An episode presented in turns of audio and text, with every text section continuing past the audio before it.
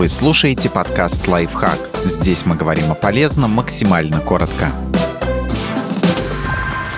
Четыре мифа о старении, в которые пора перестать верить. Не стоит бояться возраста. Наукой доказано, что и на пенсии можно быть здоровым, счастливым и сексуально активным в суставах ждет каждого. Проблем с суставами можно избежать, если не игнорировать физические нагрузки. Австралийские ученые обследовали женщин в возрасте от 40 до 67 лет и выяснили, что у тех из них, кто занимался физкультурой хотя бы по 20 минут дважды в неделю, хрящевая ткань лучше сохранилась. Следовательно, умеренная активность является профилактикой артрита кости становятся хрупкими, а осанка плохой. Остеопороз часто встречается у пожилых людей, но все же не настолько часто, как принято думать. При обследовании женщин старше 100 лет выяснилось, что этот диагноз был только у 56% из них, причем проявляться болезнь начала в среднем в 87 лет. Особенно оптимистично эти данные выглядят, если учитывать, что эти женщины выросли в то время, когда мало что было известно о диетах и упражнениях, которые могут укрепить кости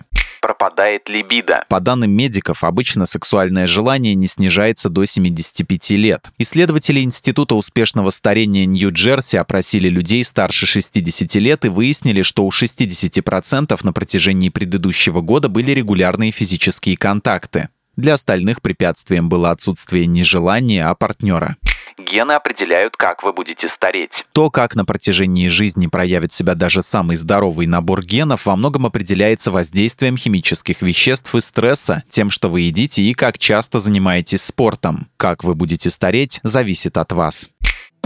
Подписывайтесь на подкаст «Лайфхак» на всех удобных платформах. Ставьте ему лайки и звездочки, оставляйте комментарии. Услышимся!